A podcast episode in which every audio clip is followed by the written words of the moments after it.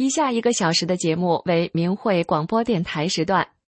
明慧广播电台隶属于法轮大法明慧网，节目内容包括法轮功学员对真善忍的理解和实践，以及从中国大陆获得的法轮功学员受迫害真相的第一手资料。这是明慧广播电台。各国大法弟子在向中国民众讲述真相，这是理性反迫害的和平之声，这是呼唤善良真诚的大忍之声。这是明慧广播电台，各国大法弟子在向中国民众讲述真相，这是理性反迫害的和平之声，这是呼唤善良真诚的大忍之声。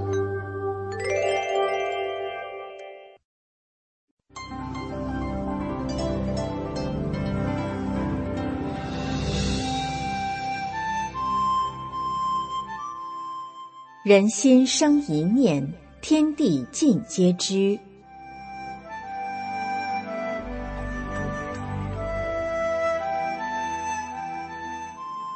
听众朋友您好，欢迎收听明慧广播《善恶一念间》节目。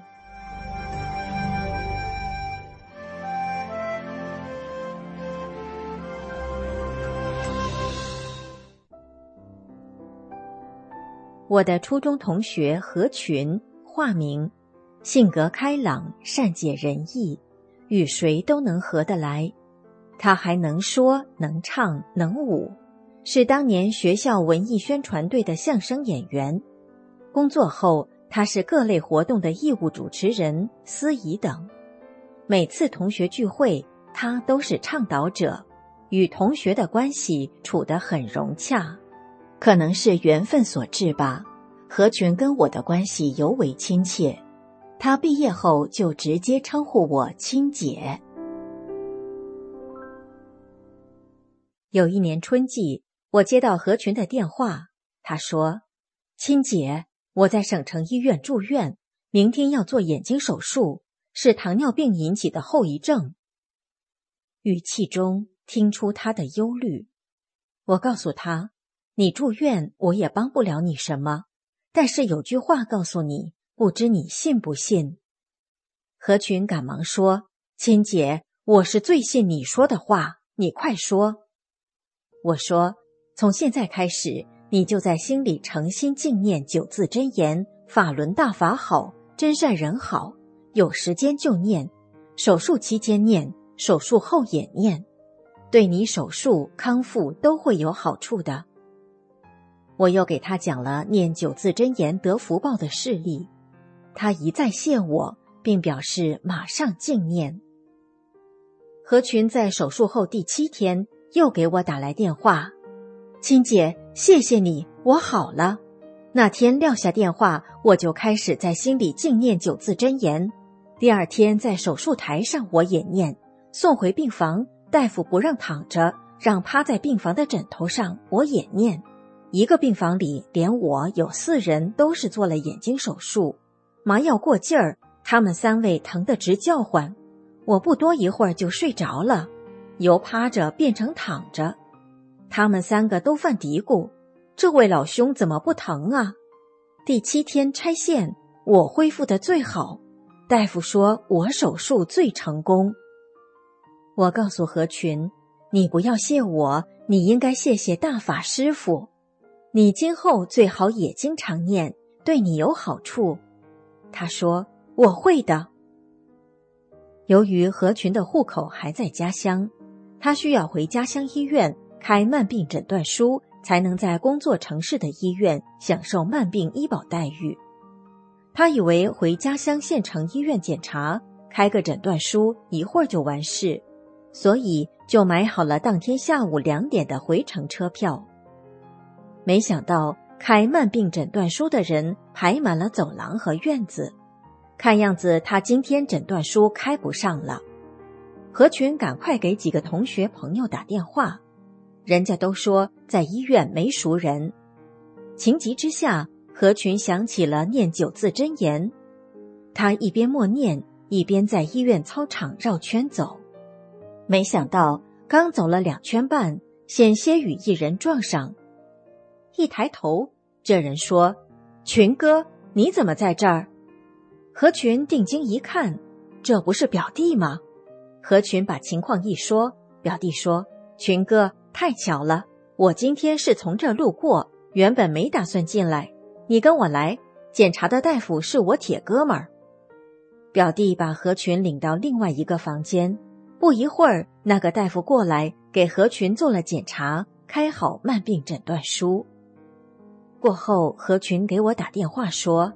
九字真言太神奇了，你知道我当时感动的热泪盈眶啊！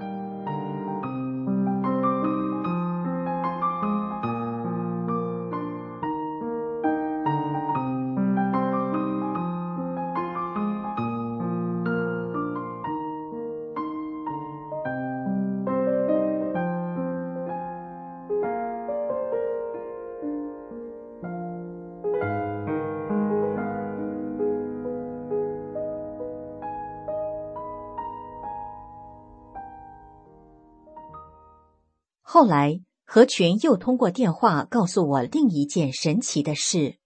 何群这几年做装潢用的木材生意，有一天，南方来了一个客商，用一辆大挂车来拉木方，用叉车往上装。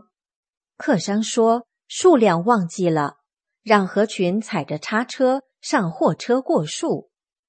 过完树，何群从货车顶端往下来时，离地面大约三米高。一脚踩空，摔了下来。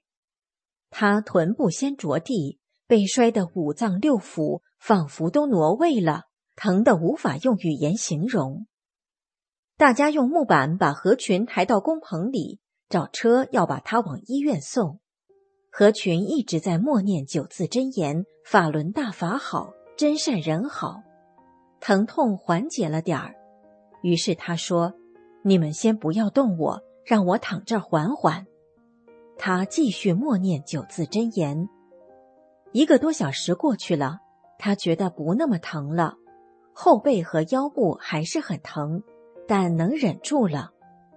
他被送医院检查，两根肋骨骨折。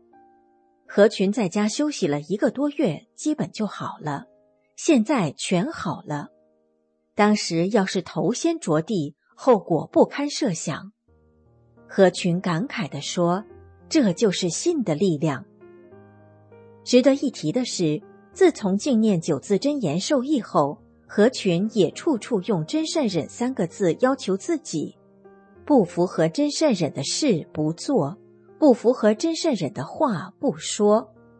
再有人邀请他做活动主持人，他要看是什么活动，不符合他自己定的原则，他就找理由不参加。去年七一中共协党建党日那天，同学群里有几位同学发一些庆祝歌舞视频。最爱热闹的何群一整天没信息，仿佛他那儿没了信号。过后，他跟我说：“我明白了真相，不能再做错事了。”他明白了中共的邪恶本质，再也不会为邪党歌功颂德了。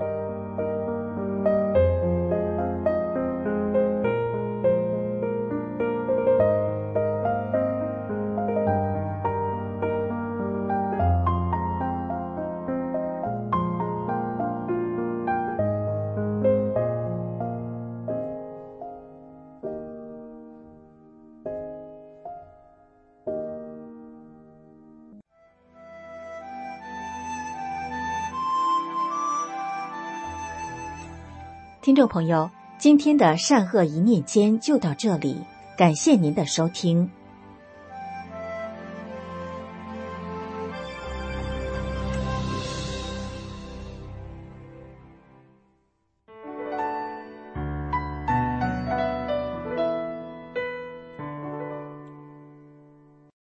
听众朋友您好，这里是明慧广播电台法轮功真相系列。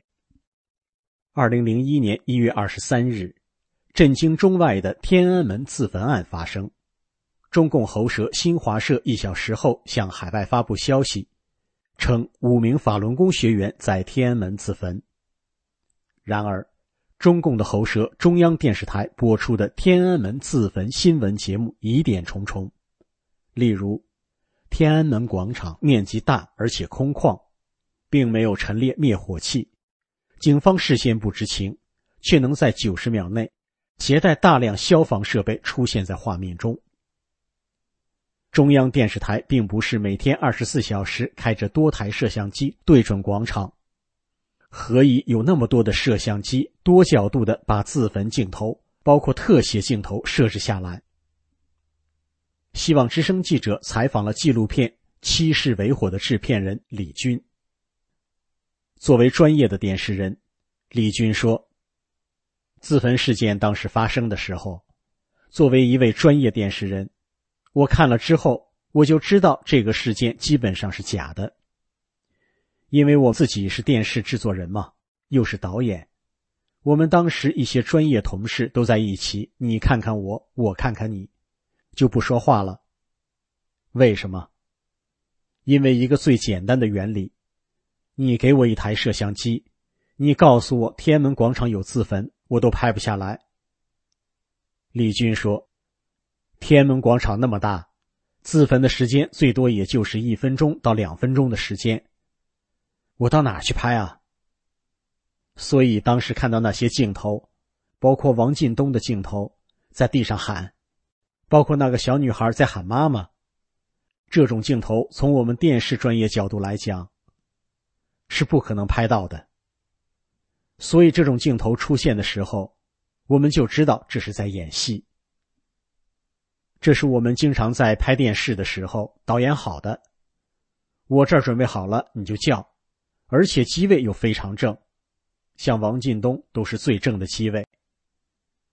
像这种情况下，当时看完这个事情之后，就知道这个事情，从电视专业角度来讲，为抹黑而抹黑吧，硬造出这么个事情来。李军回忆说：“大概在一九九七年、一九九八年的时候，我跟他们合作过七八档片子。”焦点访谈的记者和摄像跟我们都认识。后来我在私下也问过他们，我问：“那个人怎么拍出来的？哪来的？”他说：“那个人不是我们这儿的。”我问：“那是哪来的？”他说：“是政法委的，人不在我们这儿，平时根本看不到这个人。他拿了个片子就在那儿播。”他们怎么拍到的？说实话，咱们都是圈内人，还看不出来吗？听众朋友，您听明白了吗？这个自编自导的电视剧，原来是出自中共政法委之手。听众朋友们，让我们静下心来想一想，法轮功教导人们按照宇宙特性真善忍的法理修炼自己，做好人。全世界有一百一十多个国家和地区都有人在修炼法轮功，然而没有任何一个地方出现过所谓法轮功学员自杀或杀人的事情，这是为什么呢？中共过去让人们仇恨地主、仇恨资本家、仇恨右派、仇恨走资派，再到后来仇恨法轮功，不就是他灌输仇恨、制造敌人的一贯手法吗？今天的法轮功真相节目就到这里。以上为您带来的是专业电视人说天安门自焚是在演戏。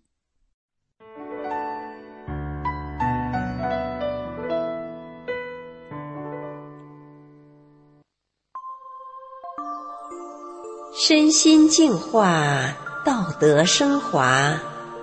现在是明慧广播电台的修炼故事节目。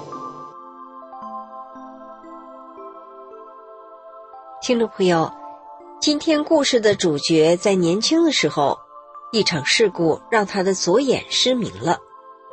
从此以后，他从来没有想过自己能恢复视力，但奇迹竟在他的预料之外悄然发生了。这是怎么回事呢？就让我们来听听他的故事。一九六七年九月三十日。尽管这么多年过去了，这个日子我却记得很清楚。那一年，我是花样年华的十七岁。我记得那天的下午三点多钟，母亲要把几块织好的毛衣片用大针连成一件成品衣服。我出于好奇，坐在母亲身边，想学母亲是怎么样缝制的。我好奇的瞅着，母亲刚一抽针，我也正低头往下看，就这么巧。一上一下，两股力相撞，针尖刺入了我的左眼。哎呦！我痛得惨叫，母亲则吓得六神无主，眼泪不停的从我的眼中涌出。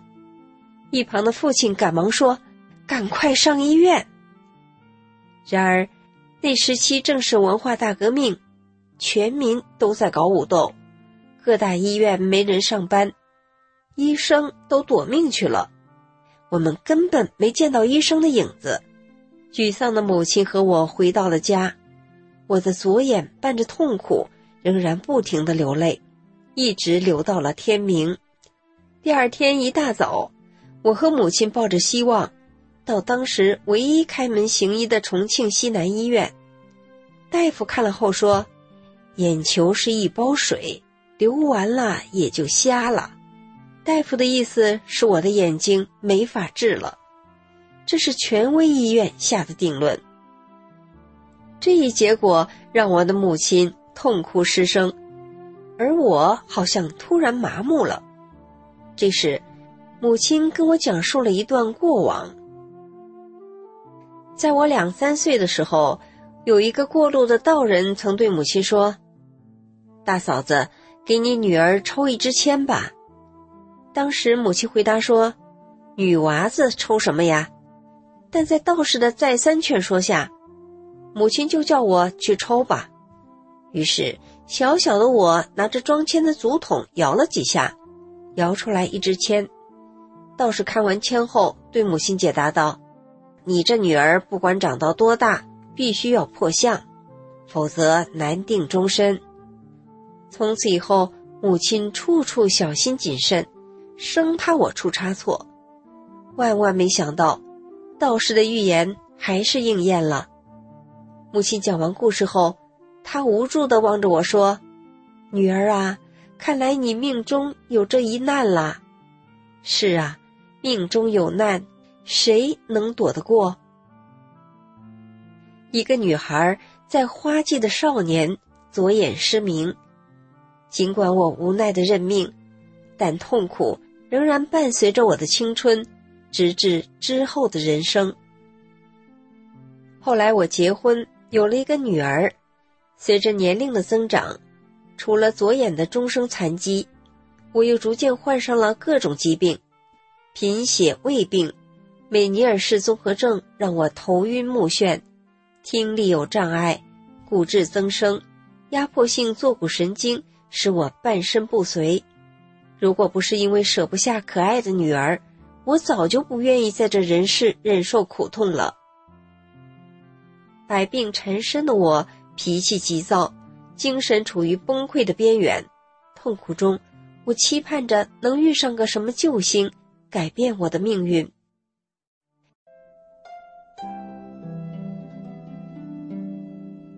一九九六年，在一位亲人的推荐下。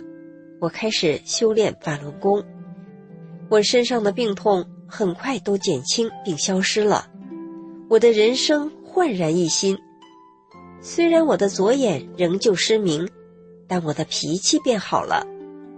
这一年我四十六岁，我没想到的是，一个意料之外、一个令人难以置信的奇迹，将在两年零三个月后发生了。这一天是一九九八年四月二十二日。那天晚上，晚饭的时候，我看见丈夫对着一桌饭菜难以下咽，一副痛苦的样子。我关切的问丈夫说：“怎么了？”他说：“单位主任当他的面叫几个人去吃饭，用的是单位的公款，不叫他，分明是有意给他过不去。”可能是女儿结婚没有请单位主任参加而记恨他。我说：“老头子，你肠胃不好，去了要喝酒，吃外面不干净的食物回来，身体又不对劲儿，何苦呢？再说，工人知道你们这些干部用他们的血汗钱吃喝，对你们也不满，没叫你去还不好吗？没想到，我这番话说完，丈夫就重重的给了我一拳，他把对主任的怨气全发泄到了我身上。我丈夫是搞武术的，那一拳打的可是够狠的，正落在我失明的左眼上，我的左眼立刻就肿了，不一会儿，整个眼变成了紫色，成了一只熊猫眼。这一下对我的左眼真是雪上加霜。在这以前，我必然要以牙还牙的对丈夫，甚至要和他离婚。但是那天晚上，我没有吵闹，只是离开了餐桌，跑到了大法师傅的法相面前。我对着法相说：“师傅，我是您的弟子，我要按照大法的要求做到打不还手，骂不还口。”之后，我坦然的回到饭桌上，平静的对丈夫说：“老头子，你别难受了，我不会恨你的，吃饭吧。”接下来几天，我照往常一样对待丈夫。每天在吃饭的时候，主动和丈夫边吃边拉家常，关心他，安慰他。虽然这时我的左眼就像三十年前那样不停的流泪，但我不以为意。四天过去了，晚上我正睡着觉，却被丈夫给叫醒了。他问我说：“老婆。”你这几天是怎么想的？我说，我没想什么呀。他又问，难道没想过离婚呀？我说，没想，因为以前丈夫惹着我，我经常威胁他要离婚。这时丈夫非常不解，问我为什么。听了丈夫的疑问，我就给他背了一段经文：善者慈悲心常在。无怨无恨，以苦为乐。这是法轮大法师父在《精进要旨》境界中的一段法。那时，丈夫坐在我的床边，静静的听，然后他的眼圈发红，泪水在眼里打转。后来，丈夫说：“你再背一遍。”我就又背了一遍给他听。之后，丈夫强忍着感动，他说。我不知道怎样来弥补对你的伤害，我买了一张膏药给你。我安慰丈夫说：“不用了，我很快会好的。”隔天晚上，我准备去法轮功的集体练功点，走着走着，在无意中，我不自觉的用手去蒙我的右眼。奇怪，街上的房屋、树木，在我眼前的景物，居然没有消失。房子、树叶，我都看得清清楚楚。我的左眼看得见东西了，我急忙举起手中的书，“转法轮”三个字清清楚楚的展现在我的眼前。我失明了三十一年的眼睛，就在这一天重见光明了。我按捺不住内心的激动，急速的往练功点走去。我和同修们分享了重见光明的喜悦，他们都惊叹于大法的神奇，也明白这个奇迹是因为我按照真善忍的法理去做，提高了心性才出现的奇迹。听众朋友，在法轮功的主要著作《转法轮》里说，作为一个修炼的人，可以给你改变人生道路，也唯有修炼。才能改变的。书中还说：“心性多高，功多高。”这也就是为什么故事里的主角，当她能以高境界的行为对待丈夫后，就出现了奇迹，她的人生道路再度发生了改变。今天的故事就讲到这儿了，感谢您的收听。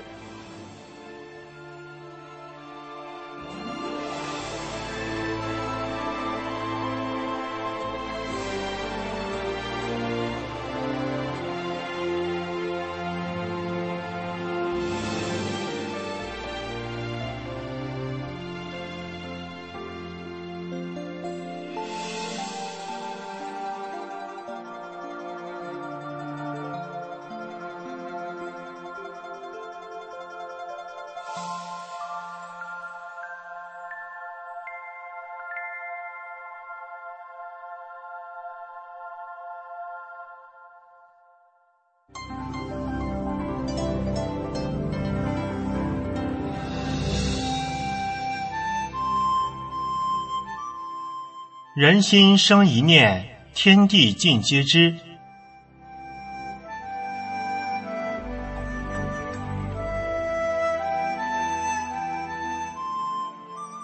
听众朋友，您好，欢迎收听明慧广播电台《善恶一念间》节目。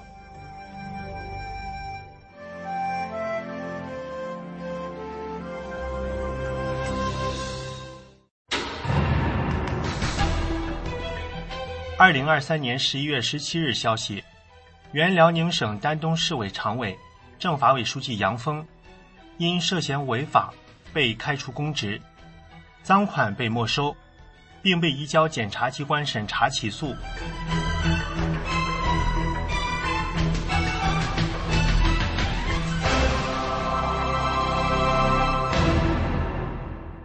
杨峰，男，一九六四年十一月出生。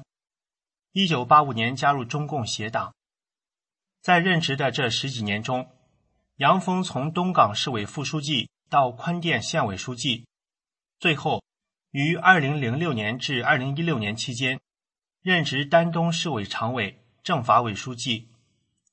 杨峰在职期间，为了升官发财，把良知出卖给了中共江泽民流氓集团，积极参与迫害善良的法轮功学员。丹东地区被非法劳教、判刑、迫害致死的法轮功学员超过一百人。杨峰对丹东地区多起迫害法轮功学员的案件负有领导责任。中国有句老话：“善恶到头终有报。”二零一六年十一月，杨峰被免职。二零二三年十一月十七日消息，杨峰已被移交检察机关审查起诉。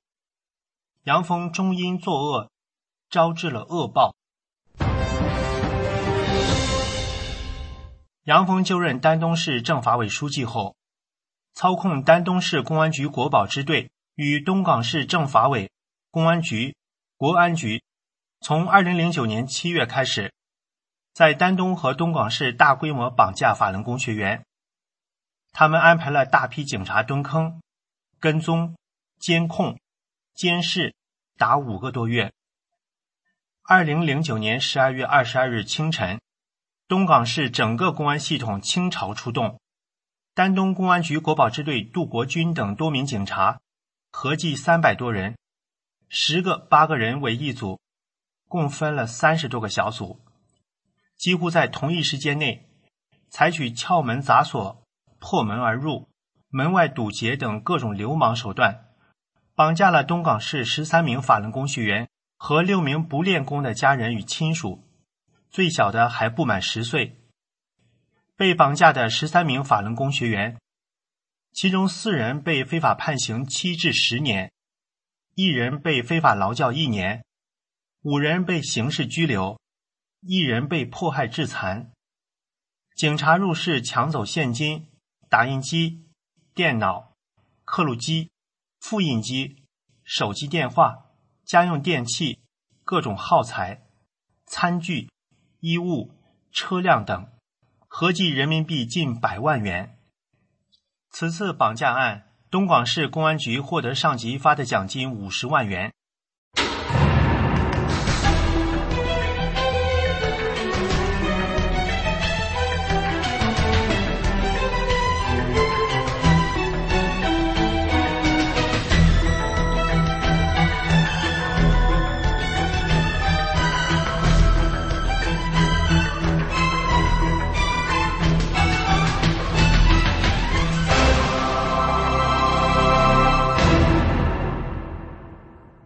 杨峰任职丹东市政法委书记期间，先后在东港及丹东地区亲手布置了至少四次大面积绑架、迫害法轮功学员的事件，每次绑架的人数都是二三十人以上。二零一五年十二月七日至十五日，东港市法院集中对十一名法轮功学员非法庭审。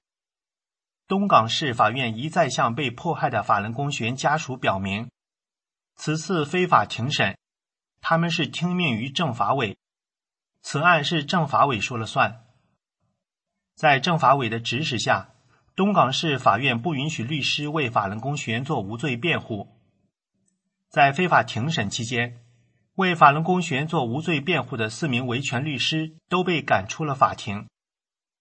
中共迫害信仰真善忍的法轮功学员，制造谎言欺骗全国百姓，颠倒了是非善恶，败坏了人心道德，同时也使中国的法治越发黑暗，给中国社会带来了无法估量的损失。在中共的统治下，假恶斗遍地，道德沦丧，所有的中国人都是这场迫害的受害者。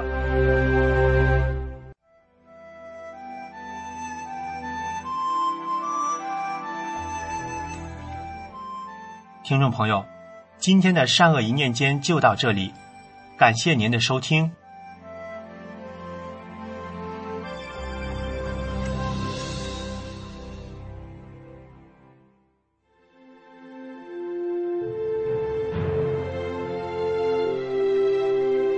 请听明慧广播电台时事评论。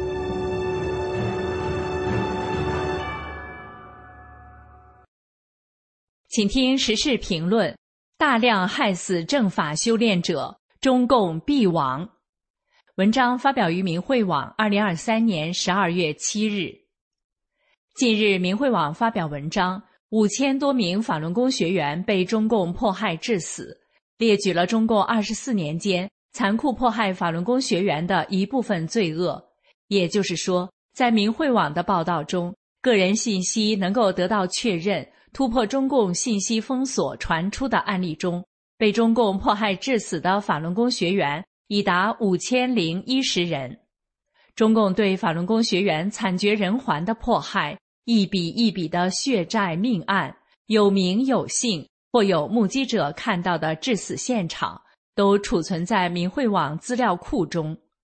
文章说，迫害致死法轮功学员最严重的前十名省市是：黑龙江省六百四十六人，辽宁省六百二十九人，河北省五百六十人，吉林省五百三十人，山东省四百六十四人，四川省三百二十人，湖北省两百三十三人。河南省一百九十人，湖南省一百七十四人，北京市一百四十七人。文章还说，然而，一九九九年七月二十日，中共迫害法轮大法后，法轮功学员除了被活活打死、酷刑致死、灌食致死、活摘器官致死等直接被迫害致死的以外，还有大量由于遭受迫害，身体受伤太严重。难以恢复而致死的，精神药物摧残严重，致使精神失常死亡的，持续的遭骚扰恐吓，亲人遭迫害致精神紧张恐惧，从而旧病复发而亡的，有家难归，被迫流离失所而离世的，被打得奄奄一息，活着就被公安强行送进火葬场火化的等等，令人触目惊心。文章中列举了部分法轮功学员被迫害致死的案例，如赵旭东，男，三十四岁，兰州化学工业公司职工。二零零三年十二月七日，赵旭东与母亲白金玉被兰州市公安局裴怀伟、王军等几十名恶人特务绑架，被非法关押在安全厅宾馆楼上。二零零四年二月八日，在太平间里。赵旭东生前好友、单位有关领导、同事、家人、警察、医护人员等看到的情况是：赵旭东七窍出血，耳鼻被用棉球塞上，口中有血块，手脖、脚脖有非常明显的、很深的带铐子的伤痕，整个背部呈青紫色，太阳穴有明显伤痕。原先一头乌黑发亮的头发，在五十天内。竟有三分之二全白了，一百六十斤的体重只剩皮包骨。张振刚，男，三十六岁，江苏省淮安市法轮功学员。二零零零年三月二日被非法抓捕，遭到毒打致昏迷，被送医院抢救。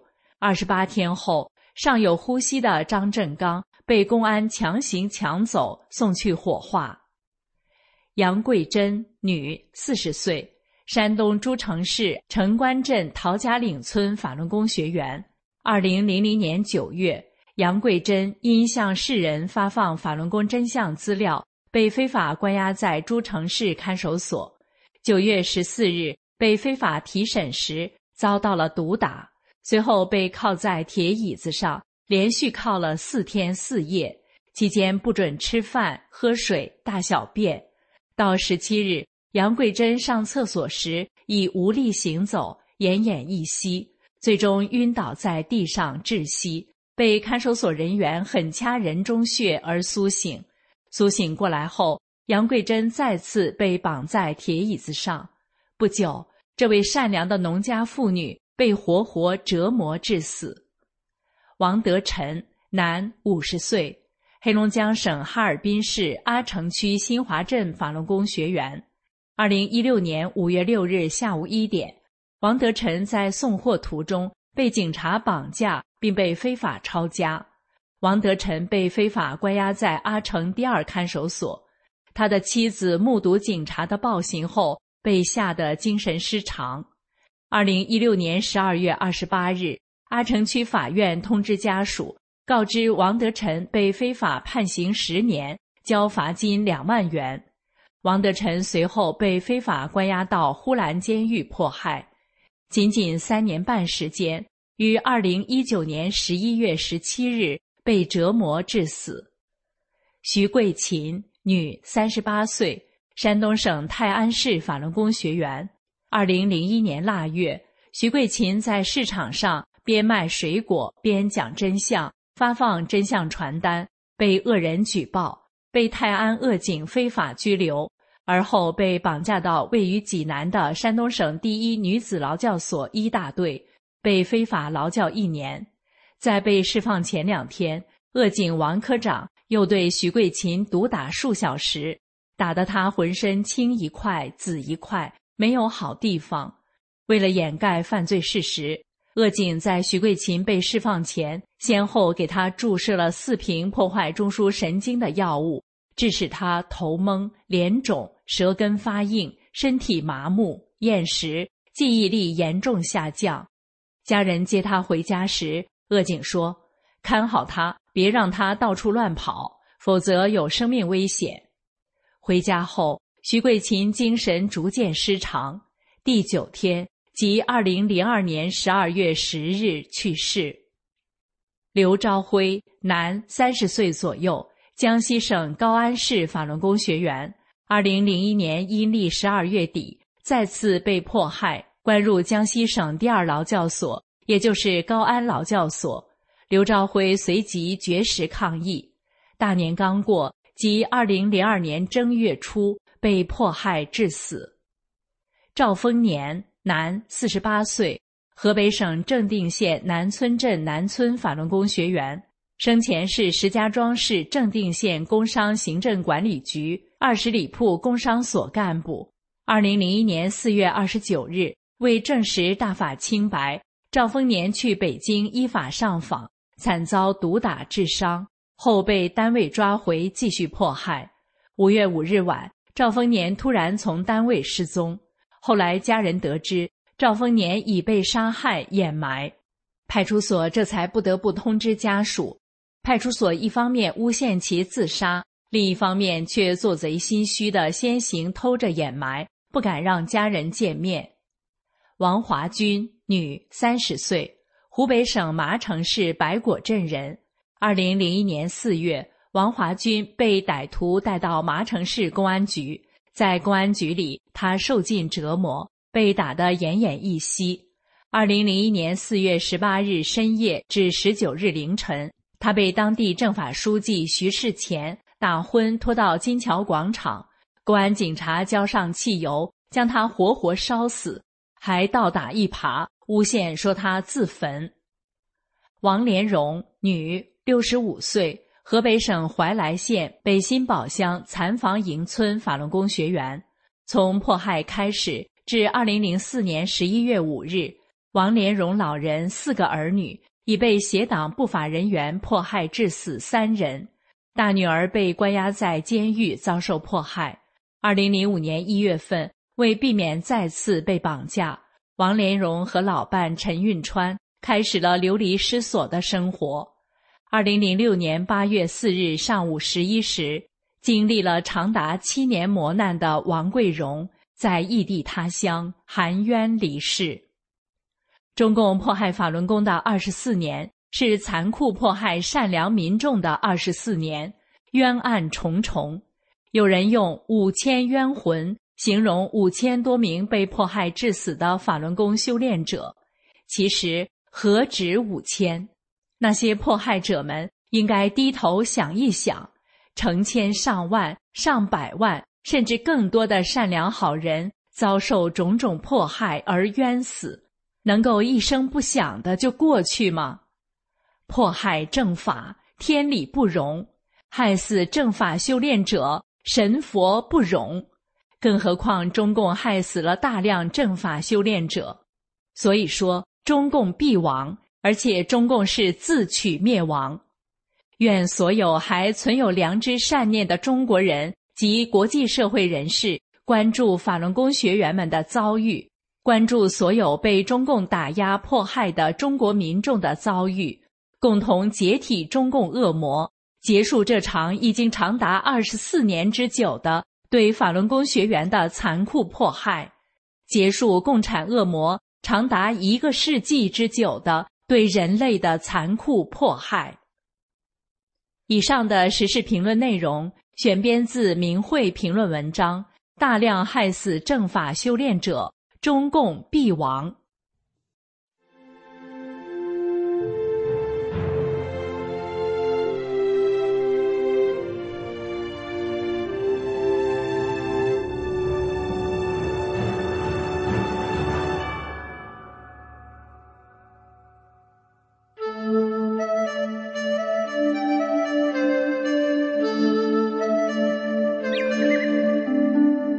听众朋友，大家好，您正在收听的是明慧广播神传文化节目，我是主持人心雨，欢迎您的收听。色欲是最能动人心魄，而又最能毁坏人的身心健康和声名福分的东西。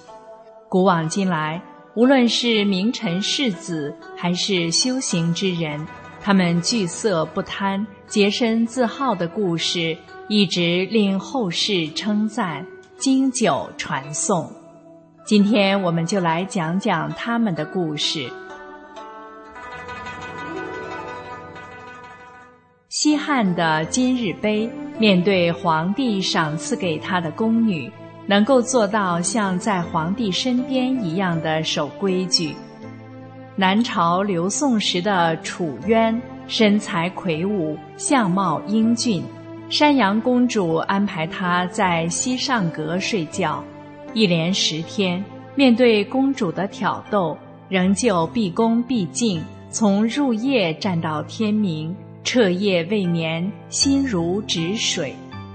这些名臣的大节与风尚，成为人们争相效仿的榜样。在古代的民间。像这样聚色不沾、高风亮节的故事也很多，同样让人感佩和叹服。一，合成巨银，天赐官禄。北宋宣和年间，有一个名叫何成的人，精通医术，名声在外。县城里的孙氏人患病久治不愈。听说何成医术高明，就多方打听到了他的地址，请他到家中治病。孙世仁的妻子长得很漂亮，年轻貌美。他私下里对何成说：“我家夫君患病很久了，为了医治，家里值钱的东西全典当卖完了，病还未治好。先生出诊，实在是感谢。”但无钱支付诊费医药，小女子愿以身相许作为酬谢。何成听罢，立刻正色说：“夫人何出此糊涂之言？你家既以赤贫如洗，我行医救人，又怎能成人之危？我会精心为你丈夫治疗用药，不取分毫钱财，但请夫人自重，不必作践自己。孙世仁的妻子听后十分惭愧，感激不已。当晚，何成睡梦中感觉他被人带到一所官府，大堂宽敞明亮，堂上的官员对他说：“你行医重德性。”犹能不趁人之危，不污乱妇女贞洁，情操高洁可嘉，感动神明，特奉玉帝旨意赐给你官职，赏钱五万。他醒来后觉得只是一梦而已，一个乡野草医怎么会福禄加身呢？便没放在心上。半年后，东宫皇太子患病。皇宫御医变治无效，就到处张贴告示，在民间求访高明的医生。何成应召，皇帝下令召他入宫。太子只服了何成的两剂药，就痊愈了。于是皇上很高兴，赐给他衣冠直禄，另赏五万。这时何成忽然想起梦中之事。讶异于神明之言，果然不虚。二，刘礼顺三载同事不乱。刘礼顺，明代河南杞县人，青年时曾受聘于一富翁，设馆教徒受经。富翁特地雇了一位年轻貌美的婢女，专门侍候刘礼顺的饮食起居。以示对他的器重与尊敬。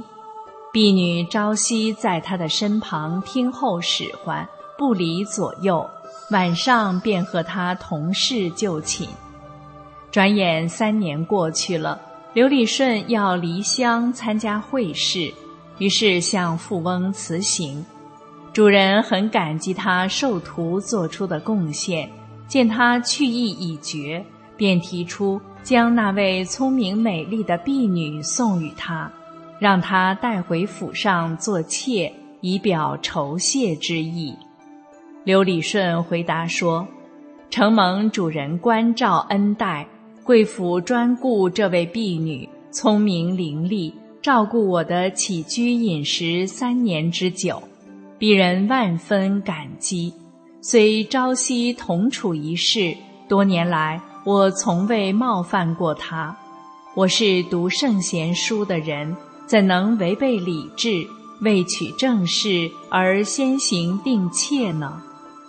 刘礼顺拒绝了富翁主人的劝慰，提出让婢女择配而嫁，不要耽误终身大事。富翁对刘礼顺的话将信将疑，心想。三年多，孤男寡女独处一室，人非草木，孰能无情？刘先生三年多竟能守身如玉。富翁嘱咐夫人私下问婢女实情，婢女说：“刘先生平日是个很严谨和庄重的人，未有一句挑逗之言，不曾有过分的举动。”即便偶尔奴婢有贴身的服侍，他亦没有丝毫非分念想，没有碰过我一下。后来经过多方查证，富翁打听到婢女所述为实情，富翁当即感叹刘先生却是一位道德高尚的正人君子，不仅学问渊博，且人格高古。三年坐怀不乱，一尘不染，如圣贤般贞洁，钦佩不已。有诗赞曰：“野容芳姿慧秀仙，三载随君一世眠。坐怀不乱真君子，方知柳下不虚传。”明思宗七年。刘礼顺赴京应试，金榜题名，状元及第。后来，刘礼顺在学问上很有成就，成为理学名流。知道他的故事的人都说，刘礼顺具有冰清玉洁般的品行，这是上天对他的赏赐啊。三，林长康戒淫悔过，事业成。古代山东有个叫林长康的秀才，到了四十岁还没考中举人。一天，他心里正思虑着不再举仕途了，忽然听到旁边有声音高呼：“不要灰心！”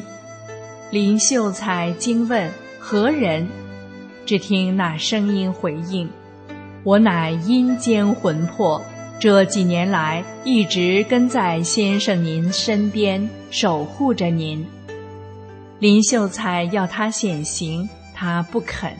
林秀才一连要求四次，魂魄说：“先生当真想见我也行，只是你见到我，不要心生恐惧。”秀才表示同意。魂魄随即跪立于秀才面前，只是流血，却看不见面孔，说：“我是兰城县的平民，叶县的张某人将我谋害了，尸首就压在东城门外的石磨底下。先生您日后要官升叶县县令，所以我常侍奉在您左右，请求日后为我破案伸冤。”冤魂还告诉林秀才，哪一年要中乡试举人，哪一年要进士及第。说完就不见了。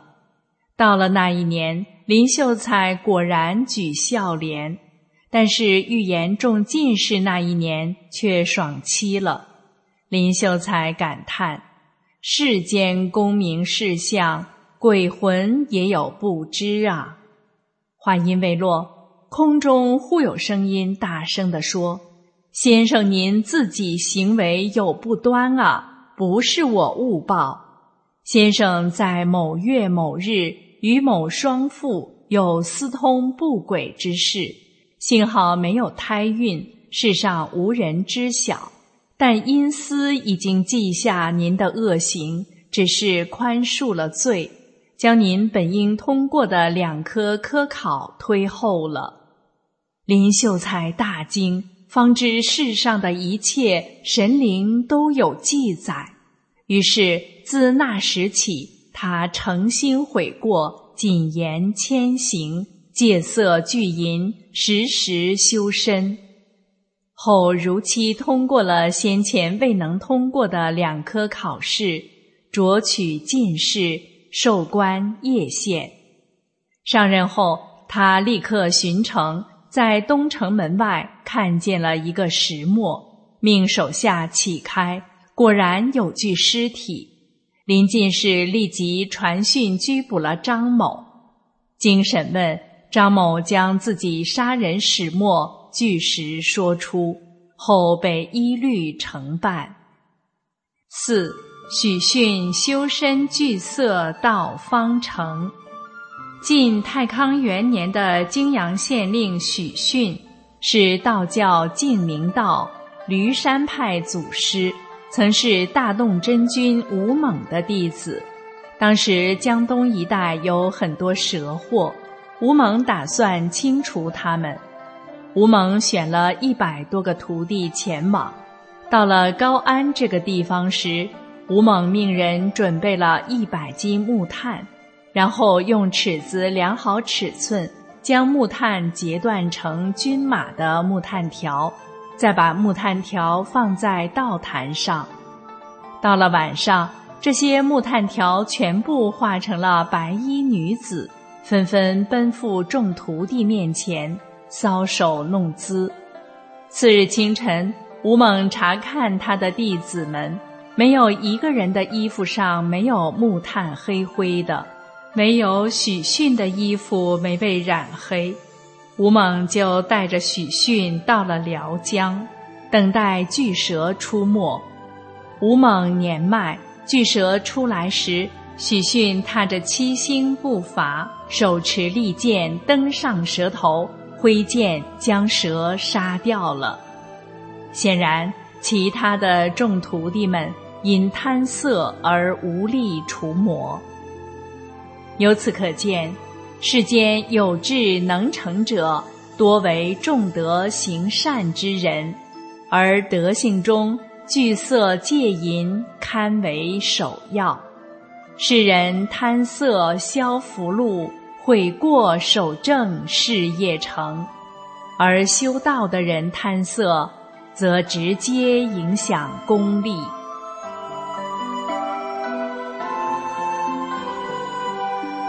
好了，听众朋友，故事就讲到这里，又要跟您说再见了。心语感谢您的收听，我们下期节目再见。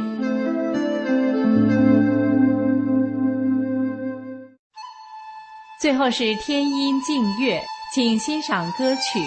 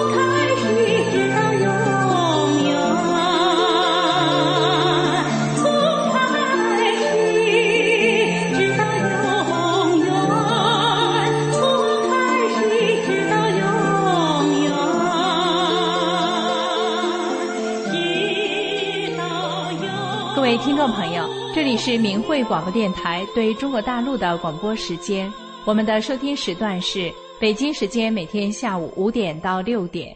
更多节目可以通过破网软件到明慧电台网站收听，网址是 mhradio 点 org。今天的节目就为您播送到这里，感谢您的收听，我们明天同一时间再会。